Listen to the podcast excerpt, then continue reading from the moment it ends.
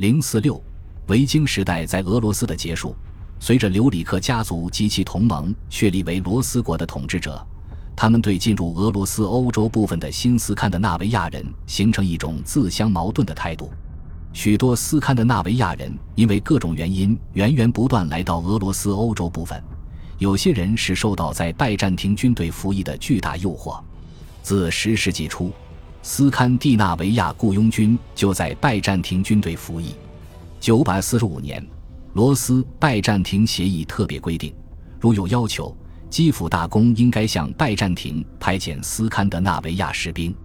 通过那些由蒂涅伯河、沃尔霍夫河自君士坦丁堡返回家乡的斯堪的纳维亚雇佣兵，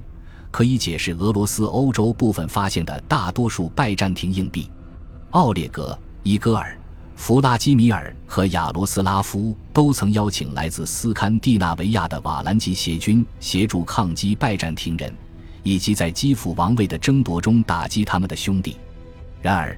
这些团伙也对留里克统治的罗斯地区造成了威胁。从弗拉基米尔开始统治时的反应，能看出留里克家族对新斯堪的纳维亚人的态度。作为诺夫哥罗德的统治者。他需要自来国外的斯堪的纳维亚雇佣军来帮助他同兄弟争夺基辅控制权和大公地位，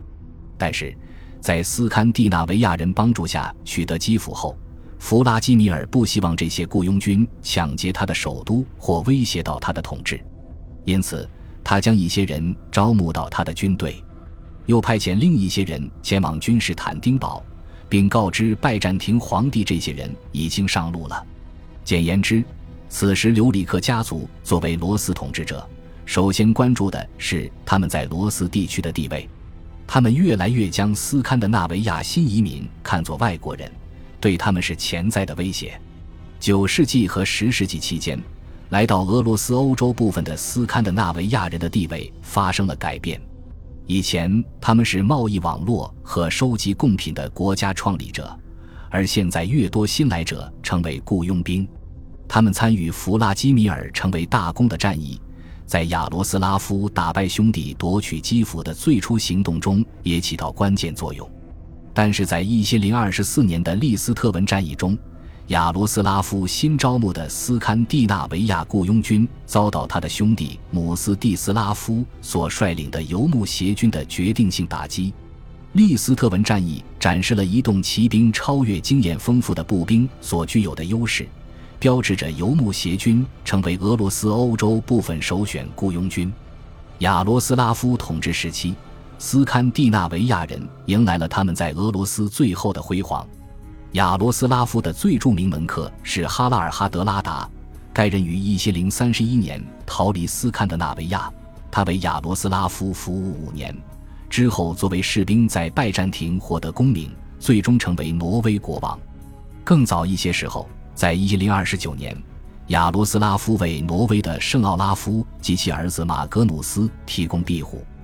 亚罗斯拉夫的妻子英格德公主是瑞典国王奥洛夫斯科特科农的女儿。